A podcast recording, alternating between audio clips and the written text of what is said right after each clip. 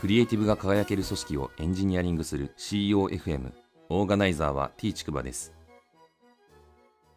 CEOFM 第134回です。アイスブレイクなんですけど6月3日の水曜日の夜に行われた EM ミートアップというイベントにオンラインのイベントなんですけど参加をしてきました。EM はですねエンジニアリングマネージャーの役でエンジニアリングマネージャーのためのミートアップみたいな感じですね。で、第8回目だったんですけど、もともとリアルの回をですね、企画してたんですけど、それがコロナ禍によってですね、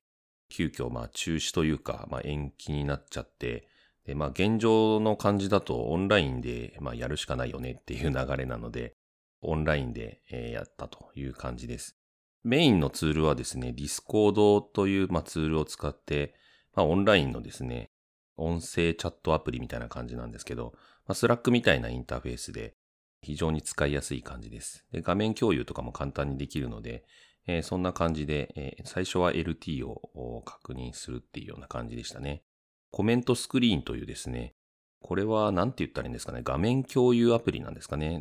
で、ニコ生みたいな感じでコメントが書けたりとかしてですね、え盛り上がれるみたいなツールを使ったりとか、あと Jamboard というツールも使いましたね。これは Google がやってんのかな？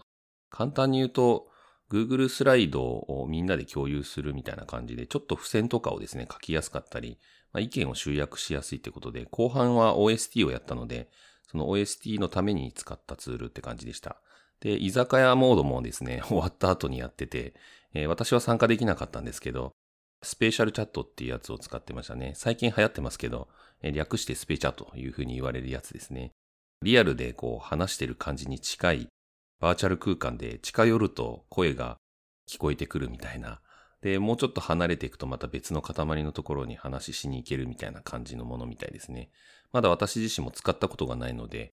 使ってみたかったんですけど、残念ながらその機会をちょっと逃してしまったので、また、スペチャを使う機会があったらですね、このアイスブレイクとかで紹介してみたいなとも思っています。本日の配信テーマなんですけど、企画化する人とのつながりをどう感じるかという話をしたいと思います。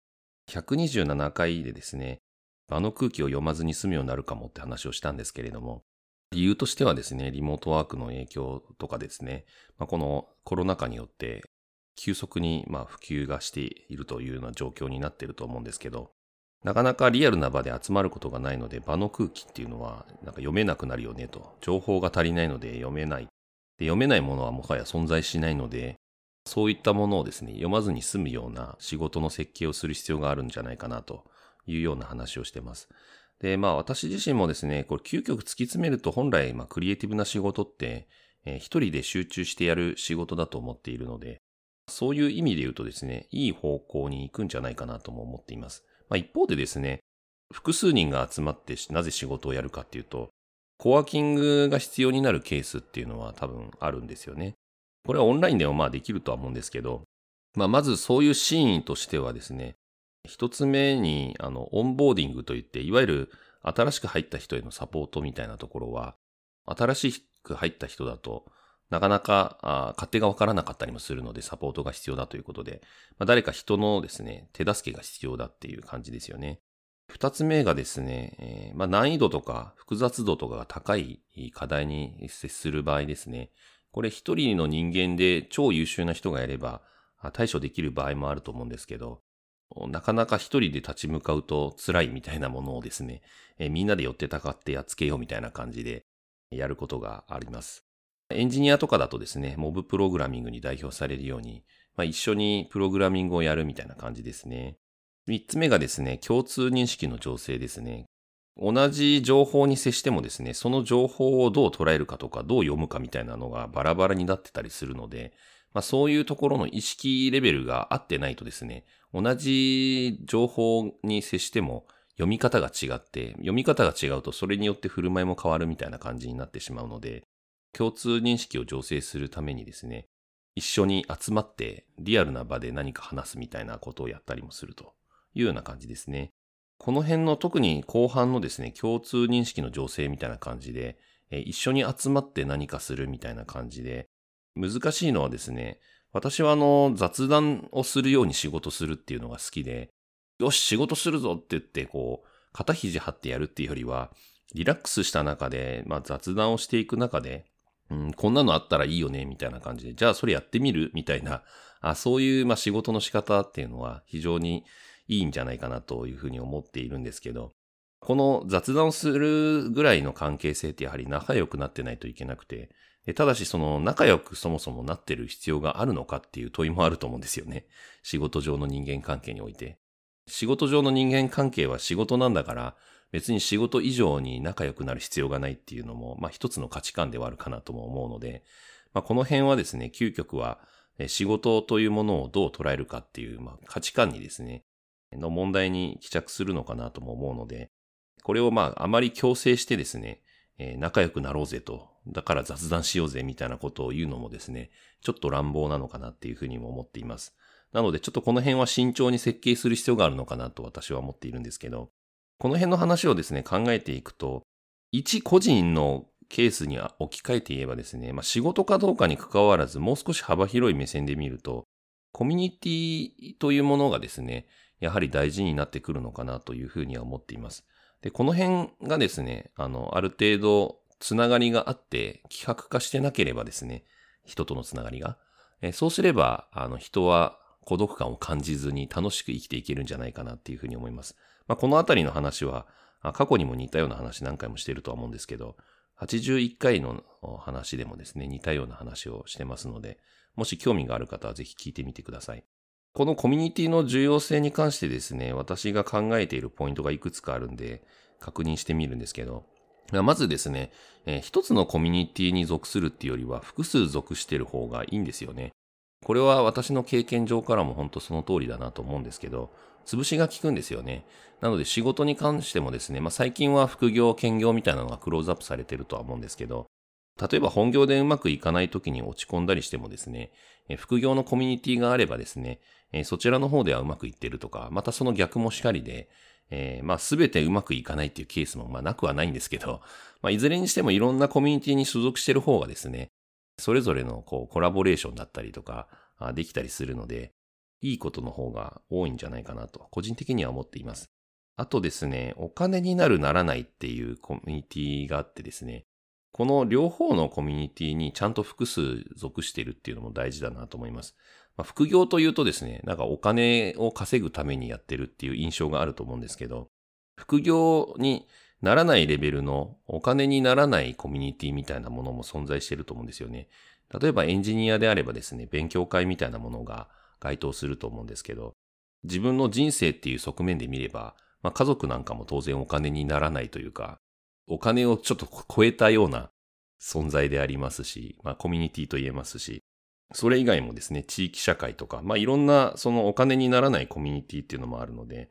そういったものにですね、属している方がいいかなと。で、複数両方持つべきかなというふうに思います。お金になるコミュニティばっかりを優先しているとですね、お金を稼ぐっていうやっぱり脳みそになりがちになってですね、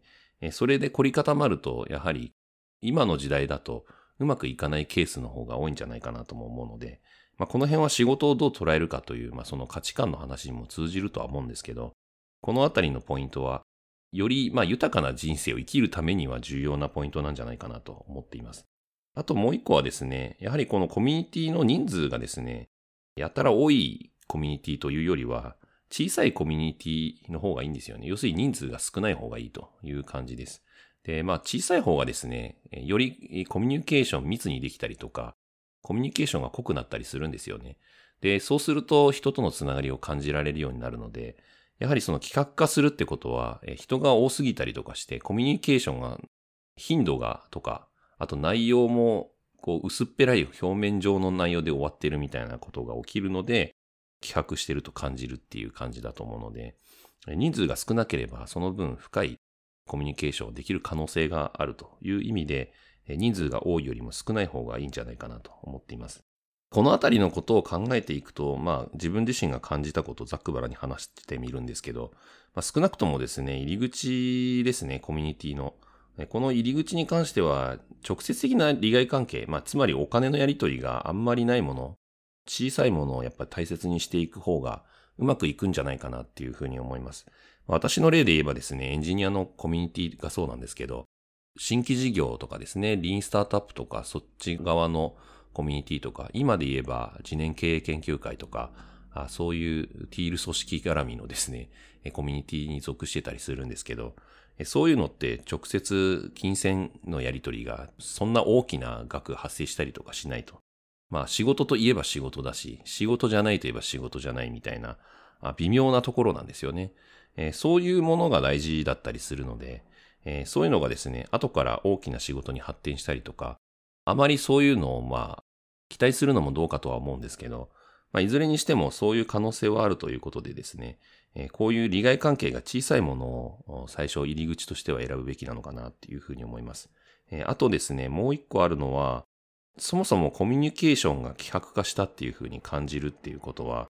コミュニティとの親和性に課題があるかもしれないっていう気づきを与えてくれてると言えるんですよね。コミュニケーション手段がオンラインになったから阻害されたっていうふうに感じるのか、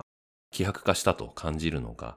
オンラインに移ったからといって深いつながりがあればですね、えー、そのコミュニティとのつながりっていうのは非常に深いもので、居続けられるんじゃないかという話もあってですね。なので、オンラインに移してみて、希薄化したなと感じるコミュニティがもしあったとしたら、実はもともと希薄なつながりだったんじゃないかというふうに問いを投げかけるっていうのも